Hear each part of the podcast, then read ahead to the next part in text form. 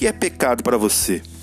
Não sei qual é a definição que você possa ter para pecado, mas eu sei o que a palavra diz. E segundo a palavra, pecado é tudo aquilo que vai contra a vontade de Deus. Ou seja, é uma transgressão voluntária que vai contra aquilo que o Senhor aprova ou desaprova. E pensando que, como cristãos, mesmo salvos, ainda pecamos, ainda falhamos, como lidar com o pecado dentro da realidade da graça? Antes de responder isso, pare o que está fazendo e vai ler o texto de Romanos 8, do 1 ao 9, porque hoje vamos falar sobre lei, graça e o pecado.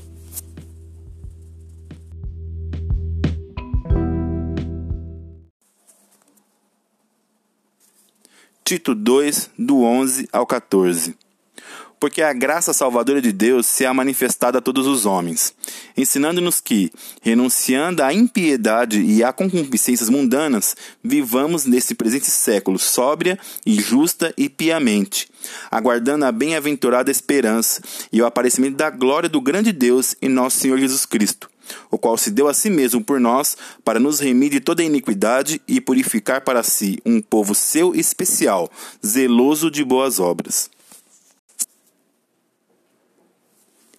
Nós já falamos antes sobre a lei e a graça e como a mentalidade delas funcionam.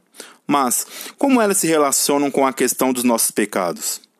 Porque infelizmente possuímos ainda um corpo corruptível, que ainda peca, ou seja, mesmo salvos e mesmo tendo a graça para nos dar sempre suporte e redenção, ainda somos falhos, e por isso precisamos entender como devemos nos posicionar frente ao pecado. Para exemplificar essas mentalidades, vou usar duas, dois personagens bíblicos que vivenciaram quase a mesma realidade de falhar e de caírem no pecado. E vou usar eles exemplificando qual é o pensamento da lei em relação ao pecado e qual é o pensamento da graça e como isso foi decisivo para ambos. Eu estou falando aqui de Judas e de Pedro.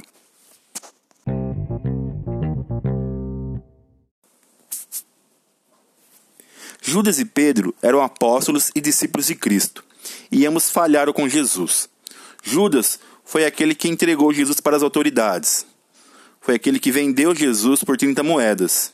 Eu não vou entrar aqui no, na questão da inevitabilidade de Judas ter feito isso, porque não é um assunto. Então, continuando. E Pedro foi aquele que, logo depois que Jesus foi ser julgado, negou Jesus três vezes deixando bem claro que ele não conhecia Jesus de forma alguma. Ambos traíram Jesus, cada um de uma forma, mas traíram o Mestre. E como eles se comportaram depois do, do erro, depois da falha? Judas se considerou a pior pessoa do mundo. Tentou desfazer o que tinha feito, mas já era tarde.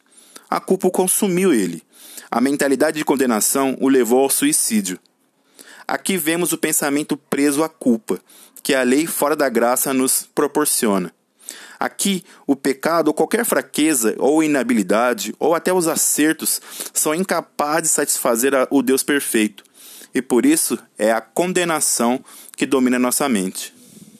Já Pedro, após falhar, se considerou a pior pessoa do mundo. Chorou amargamente pelo que fez. Porém, a culpa não consumiu. E ao ver Jesus de novo, correu para o Mestre, Talvez ele me perdoe, pode ser o pensamento que passou na cabeça de Pedro. E ele foi perdoado. E não só foi perdoado, como foi empoderado por Jesus a continuar o propósito do Pai para ele. Veja aqui que a graça, ela não desconsidera o pecado. Ela não tira o fato de pecar de ser algo ruim, e pecar proporciona dor para o nosso coração. Mas a graça nos impede de entrarmos na condenação porque Cristo já levou sobre si a nossa condenação. E hoje eu e você somos livres para que, se caso pecarmos, nós possamos voltar para o caminho correto. Podemos, podemos voltar para onde Jesus está, mesmo numa praia, com um peixe, e ser renovado na nossa aliança com Ele.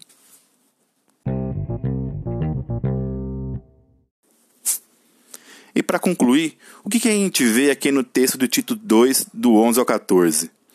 A gente verifica que a graça não só nos leva a uma vida correta diante do Pai, como ela nos ensina a renunciar à concupiscência.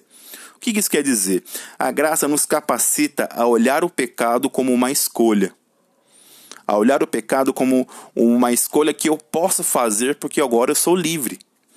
E mesmo que você escolha pelo pecado e depois caia em si, a graça é aquela que nos aponta o caminho para a redenção, aponta o caminho que nós precisamos voltar. Então, a graça não só nos capacita a dizer não para o pecado, porque ela nos ensina que o pecado é uma escolha para nós que somos livres, como também, se caso ainda, por sermos falhos e por sermos corruptíveis, caímos no pecado, nós ainda temos uma chance de acertar. Então ela nos levanta e nos capacita a voltar para onde Jesus está. Por isso, sempre escolha pela graça. Sempre escolha pela mentalidade da graça. Ela não tira de nós a realidade de que o pecado é algo zoado e algo que nós precisamos sair fora. Mas se caso pecarmos, ela sempre nos oferece um caminho do arrependimento, um caminho da redenção.